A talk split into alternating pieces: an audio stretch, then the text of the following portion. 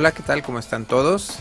En este video vamos a hablar sobre el panel derecho, el panel de ajustes en la sección de revelado de Adobe Photoshop Live. Estamos en la versión 2.5. Entonces, primeramente nos vamos a ir al pues al panel de ajustes básicos. Aquí estoy trabajando con una fotografía RAW. Aquí podemos ver la extensión de la fotografía.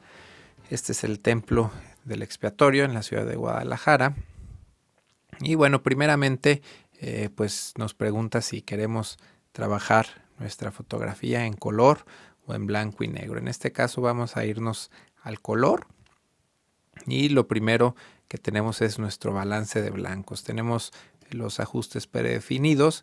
Eh, pudiéramos eh, escoger el balance de blancos como fue tomada la fotografía automático. Normalmente yo lo dejo aquí en personalizado para, para ajustar la temperatura a mi gusto. Si tuviéramos una tarjeta gris o un color neutro totalmente, eh, pues pudiéramos utilizar esta herramienta que, que, es este gotero que saqué de aquí hacemos clic en un área de la fotografía, supongamos que esta parte del templo tiene un gris al 18% o un color neutro simplemente, entonces aquí seleccionamos nuestro balance de blancos y se ajusta automáticamente, pero no es un buen ejemplo, no nos gustó aquí el, el ajuste, prefiero más o menos por ahí. Vamos a irnos ahora a los tonos. Eh, tenemos aquí la exposición, que ya hemos visto cómo funciona. Eh, todo el histograma se recorre de manera pareja hacia la izquierda o hacia la derecha. Vamos a dejarlo en cero haciendo doble clic sobre las letras exposición. Recuperación de altas luces. Aquí, eh, en este caso, las nubes. Podemos recuperar algo de información si es que están eh, sobreexpuestas. Aquí lo que hace es esta parte del histograma, eh, comprimirla un poquito, recorrerla un poquito hacia la izquierda, oscurecerla ligeramente. Aquí a veces utilizo 25 o 50 como valores más o menos por default. Eh, relleno en las sombras. Aquí podemos rellenar, hay que tener ruido porque entre más rellenemos las sombras, vemos aquí claramente cómo se mete el ruido. Entonces esta herramienta hay que, este parámetro hay que usarlo con cuidado y siempre estando conscientes de que vamos a meter ruido en las sombras a la hora que estemos eh, haciendo esos ajustes. Eh, tenemos los negros, por aquí vemos nuestro histograma que tiene todavía un pequeño espacio del lado izquierdo. Si hacemos, le damos 4 o 5 unidades, vemos que queda más pegado hacia la izquierda nuestro histograma. Esto nos da contraste y nos define más nuestros tonos negros, nuestras sombras. Entonces eh, nos pasamos después al área de brillo y contraste. Vamos a, poner el, contraste por aquí en 0, bueno, en 25 en este caso. Y eh, vamos a, ver que el brillo funciona. Nos recorre todo el histograma. En este caso hacia el lado izquierdo. Si nosotros lo, hacemos hacia el lado derecho, nos va a recorrer el histograma, pero vemos que aquí en el área de, recovery hace una pausa, es decir, ya no, ya, no podemos, es difícil sobreexponer una fotografía utilizando el brillo, como que se enfoca un poco más al área media la fotografía, cuando si nosotros hacemos lo mismo en exposición, pues vamos a ver, voy a prender la alerta en las altas luces, vamos a ver que, perdemos información cuanto más hacemos la foto, el histograma hacia el lado derecho, con el brillo no pasa lo mismo, con el brillo es, más difícil que perdamos ese detalle. El contraste, eh, bueno, en este caso, ahorita vamos a ver bueno, me voy a adelantar un poquito. Esta curva generalmente está, eh, la tengo en, una curva lineal. Entonces la vamos a cerrar. Ahorita vamos a explicar qué es eso de las curvas.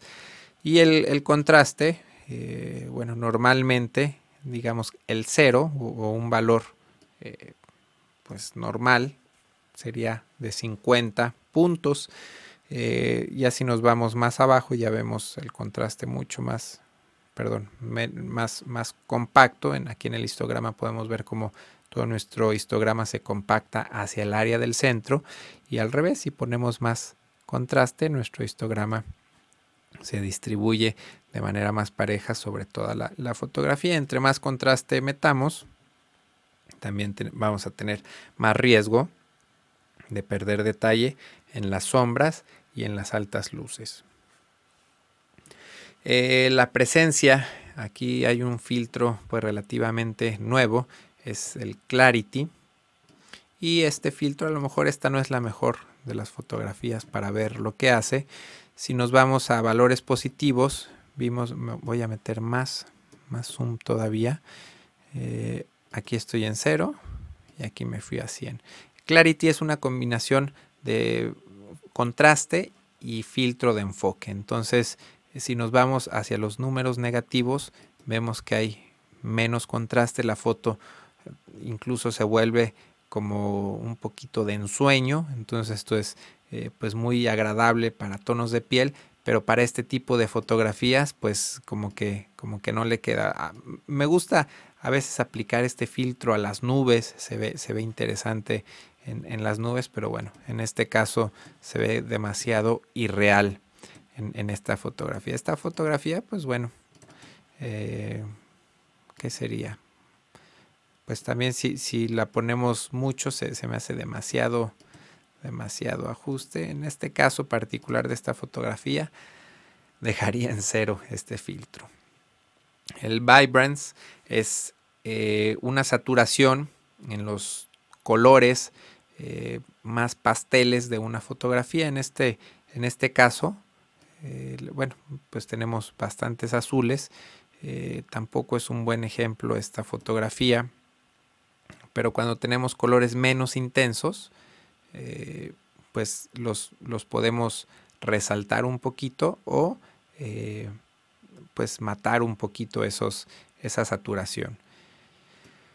Eh, la siguiente, la saturación es así, agarra parejo todos los colores. Y si nosotros vamos poniendo saturación negativa, pues se va haciendo blanco y negro nuestra fotografía o hacia los números positivos se hace más evidente pues la saturación de una foto. Podemos eh, combinar, combinar estos dos parámetros.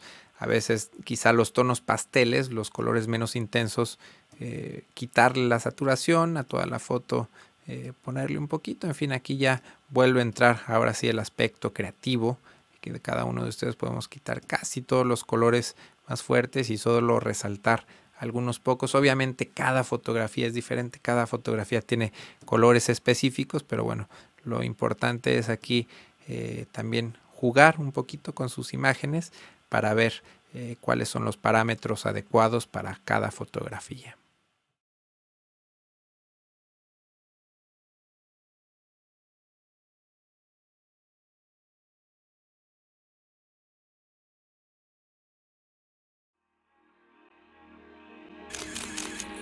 photocastnetwork.com, your photography resource in the potosphere. photocastnetwork.com